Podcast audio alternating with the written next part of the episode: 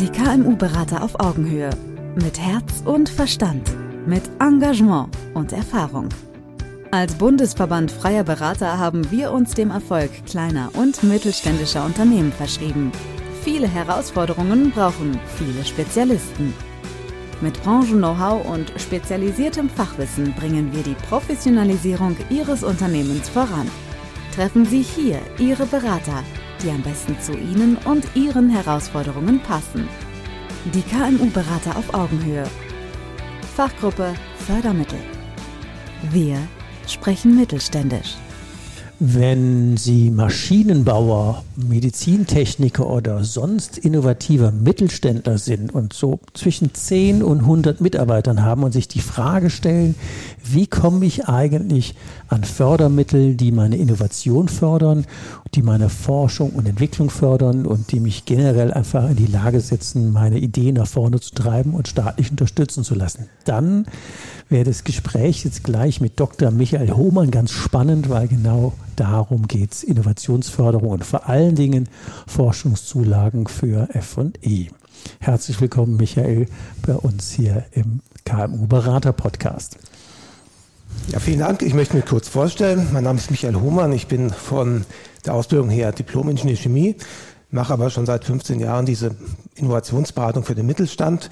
Und unser Hauptjob ist es eben, kleinen, mittleren Unternehmen nicht rückzahlbare Zuschüsse zu vermitteln, das heißt, diese Fördermittel zu akquirieren und dann aber auch die Projekte zu betreuen von der administrativen Seite her, sodass unsere Kunden möglichst entlastet werden von dem bürokratischen Aufwand. Ja, das macht ja auf jeden Fall Sinn, wenn man jetzt eigentlich den ganzen Tag damit beschäftigt ist, als Unternehmer äh, seine, seine, Herz, seine Herzenssache nach vorne zu bringen. Wenn einem dann einer den Rücken frei hält und sagen, mit diesem ganzen administrativen Fördermittelgedöns äh, wollen wir doch gar nichts zu tun haben. Und jetzt haben wir ja diesen Spezialfall, den du dir ja in die Fahnen geschrieben hast, nämlich die Förderung, die Forschungszulage für Forschung und Entwicklung. Was muss man sich denn darunter eigentlich vorstellen? Ja, die sogenannte Forschungszulage, das ist ein neues Programm, das wurde erstmalig seit 1.1.2020 eingeführt. Und im Gegensatz zu der direkten Projektförderung, die Sie vielleicht kennen, ist das eine steuerliche Förderung. Das heißt, ähm, für geleistete F&E, Forschung und Entwicklungstätigkeiten, können Sie sogar rückwirkend eine Steuergutschrift oder eine Steuererstattung beantragen. Steuererstattung deshalb, wenn Sie ein Startup sind und noch keinen Gewinn ausweisen, können Sie dann trotzdem eine Steuervergünstigung bekommen. Das ist dann sozusagen wie ein Zuschuss. Und das Spezielle, wenn ich das richtig verstanden habe, ist ja für Geleistete, weil bei ganz vielen Förderprogrammen ist es ja so, dass man erstmal ähm, nichts tun und beauftragen darf. Und alles, was schon gewesen ist, wird nicht mehr gefördert. Und in dem Fall wäre es ja rückwirkend. Genau, das ist das Besondere daran. Sie ähm, können, wenn, wenn es denn der Bedarf besteht, ab dem 01.01.2020 das rückwirkend fördern lassen und auch mehr, über mehrere Jahre. Das heißt, es können Projekte sein, die mehrere Jahre laufen und natürlich auch aktuelle Projekte. Man kann mehrere Projekte parallel beantragen. Mhm. Also man hat da eine sehr hohe Flexibilität. Wer kann denn die beantragen? Welche Art von Unternehmen dürfen denn da in den Genuss kommen? Genau, die Forschungszulage können, kann beantragt werden von allen Unternehmen, die in Deutschland steuerpflichtig sind, das heißt, die Körperschafts- oder Einkommensteuer bezahlen. Wie gesagt, wenn sie noch keinen Gewinn haben, keine Steuern zahlen, selbst dann. Es kommt darauf an, dass sie steuerpflichtig sind. Und ähm, es ist unabhängig von der Größe. Also es kann sowohl der Einzelunternehmer beantragen als auch ein Konzern. Es gibt keine Deckelung der Unternehmensgröße nach oben. Also jeder.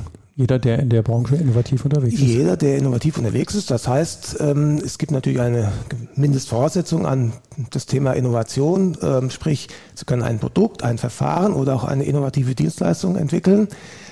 Die, ähm, das muss keine Marktneuheit sein, aber es muss sich schon ein bisschen abheben von Routineentwicklung. Also wenn Sie jetzt eine minimale Produktverbesserung machen, an was beispielsweise beim iPhone die Lampe nicht mehr oben links, sondern oben rechts ist.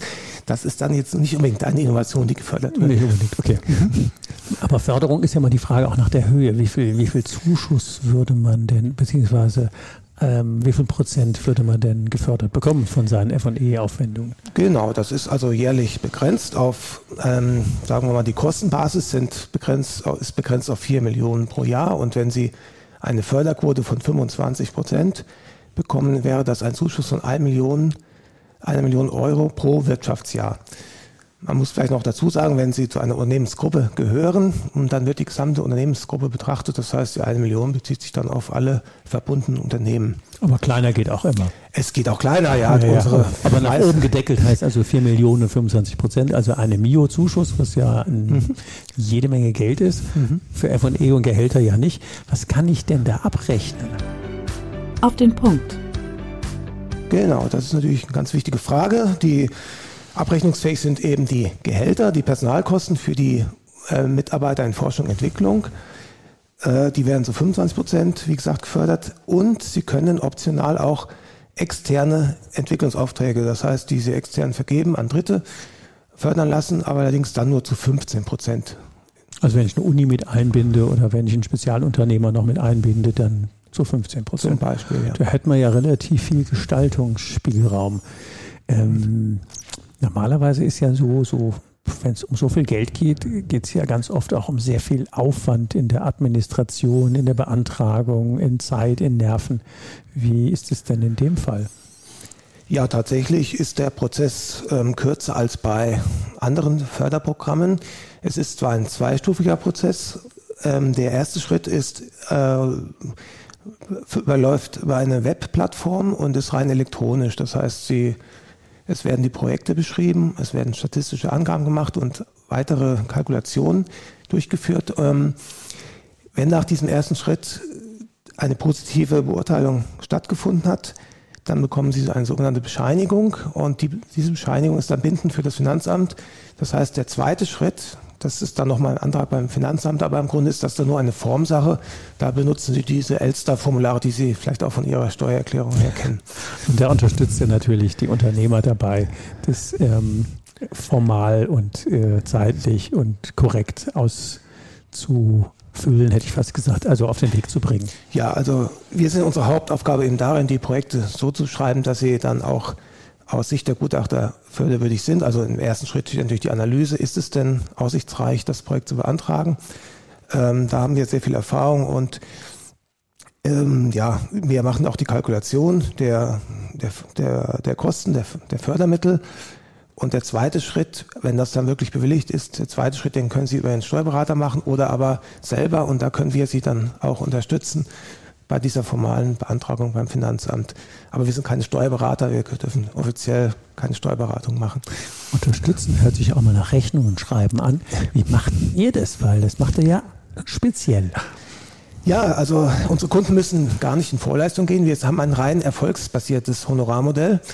Ähm, wir verhandeln zu Anfangs dann einen gewissen Prozentsatz, der bezieht sich dann auf den Zuschuss, der tatsächlich ausgezahlt wird oder in dem Fall die Steuergutschrift. Und ähm, wenn, Sie, wenn der Antrag eben nicht bewilligt wird, dann zahlen Sie gar nichts an uns. Das heißt, ihr geht tatsächlich mit vollem, voller Montur in Vorleistung? So ist es. Und wenn es nichts gibt, dann war es für nichts. Und wenn es was gibt, dann war es ein fairer Deal, weil dann habt ihr es ja ins Verdienen gebracht. Genau, das heißt also für den Unternehmer, der jetzt, äh, ich hatte es ja im, im, Intro gesagt, wenn man jetzt tatsächlich Maschinenbauer, Medizintechniker oder sonst irgendwie innovativer Mittelständler ist und hätte jetzt eine Idee, ich würde da gerne an was arbeiten, dann könnte er jetzt bei dir anrufen und sagen, Sie, ja Dr. Humann, hätte ich gerne, können wir uns mal unterhalten. Genau, also wir machen natürlich nicht nur die Forschungszulage, das heißt, wir schauen uns erstmal die Gesamtsituation an und vielleicht gibt es ja auch noch andere, attraktivere Projekte, die man dann in, oder in einem attraktiveren Programm fördern lassen kann. Also die, die direkte Projektförderung, Sie kennen vielleicht das zentrale Innovationsprogramm Mittelstand, das ZIM, die hat natürlich gewisse Vorteile. Das ist die höhere Förderquote. Das Geld ist schneller, äh, das Programm ist schneller liquiditätswirksam, weil es eben auch parallel zur Projektdurchführung ausbezahlt wird.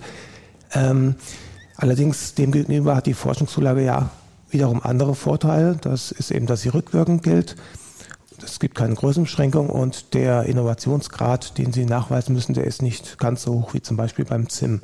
Deswegen müssen wir genau abwägen, was ist in Ihrer Situation das am besten geeignete Programm.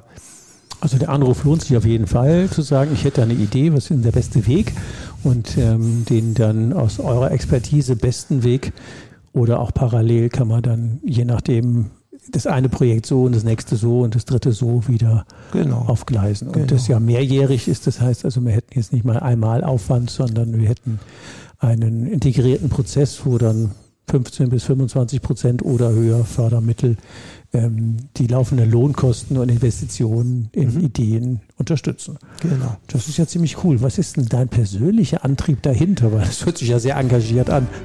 Dein Antrieb. Ja gut, was soll ich sagen? Wir, wir wollen natürlich den innovativen Mittelstand voranbringen. Wir wollen die Möglichkeiten für unsere Kunden nutzen und eine möglichst ganzheitliche Beratung und Betreuung äh, liefern.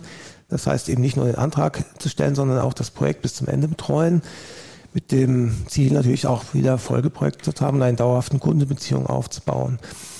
Das ist ein integraler Bestandteil im Unternehmen, der einfach alles mehr oder weniger 15 bis 25 Prozent billiger macht. Genau, bei der Forschungszulage. Und wenn Sie ein anderes Programm nutzen, dann noch mehr. Dann liegen die Förderquoten vielleicht zwischen 35 und 50 Prozent. Genau. Okay, ja, das ist ja sehr lukrativ, das passt, genau. Ähm, wenn sich jetzt jemand mit dem Thema Innovationsförderung beschäftigt, äh, welche drei Tipps würdest du denn ihm als Unternehmer mit auf den Weg geben? Drei Praxistipps. Strategische ähm, Planung, also wie, wie, wir schon erwähnt haben, die meisten Programme müssen ja vor der, vor Beginnen beantragt werden. Ähm, also so eine Roadmap vielleicht aufstellen, aber natürlich auch jetzt gerade im Hinblick auf die Forschungszulage eine Übersicht mal erstellen, was ist denn gelaufen in den letzten drei Jahren.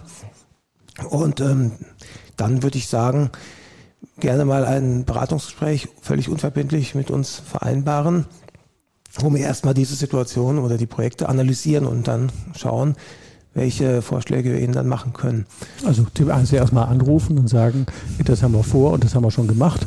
Genau. Und ihr könntet dann gemeinsam sortieren, äh, welchen Weg wir mit welcher Information gehen. Das wäre schon mal gut. Tipp 2. Tipp 2. Ja, natürlich immer selber informiert bleiben, ähm, immer das Ohr am Markt haben, immer schauen, was machen vielleicht auch die anderen, was machen ihre Mitbewerber. Und ähm, ist ja durchaus ein Wettbewerbsvorteil, 25 Prozent oder 50 Prozent unter den Gestehungskosten. Genau. Ja. Und es geht aber ja nicht nur um das Geld, es geht auch um, das, um den Netzwerkgedanken. Das heißt, wenn Sie, ja, Sie werden nicht mit Ihren Mitwerber kooperieren, aber vielleicht mit Ihren Lieferanten, mit Ihren Kunden. Vielleicht lassen sich Projekte aufsetzen. Es gibt ja auch die sogenannten Kooperationsprojekte, wo dann mehrere Parteien okay. beteiligt sind in der Wertschöpfungskette. Oder aber vielleicht auch Forschungseinrichtungen. Das heißt, ähm, da gibt es auch noch viel Potenzial, wo die gerade Mittelständler vielleicht noch nicht äh, immer auf dem Schirm haben, mit Forschungseinrichtungen wie Fachhochschulen, Hochschulen oder Zusammenarbeiten. Fraunhofer Instituten zusammenzuarbeiten. Genau. Ah, sehr cool. Okay, ja, das ist natürlich bei nicht viel auf dem Schirm. Das kann man ja ganz, ganz viel sitzen. Okay, prima. Dann äh, würde ich sagen, die Leute, die mit dir in Kontakt treten wollen, die finden deine dein Beraterprofil von der KMU-Beratung, dein Unternehmerprofil mit deiner Webseite, deine Mailadresse in den Show Notes. Und natürlich freust du dich über den Anruf und das ähm, erstmal Sondierungsgespräch, was ihr dann zusammen führt. Genau, und Sie finden unser Link, äh, Profil auch unter LinkedIn, vielleicht auch noch eine Quelle. Ja. Das tun wir auch mit in die Show Notes. Dann sage ich Michael ganz herzlichen Dank für die Insights, weil das ist ein Programm, das kennen nicht viele. Herzlichen Dank. Vielen Dank. Brauchen Sie noch mehr Infos? Wollen Sie den persönlichen Kontakt aufnehmen?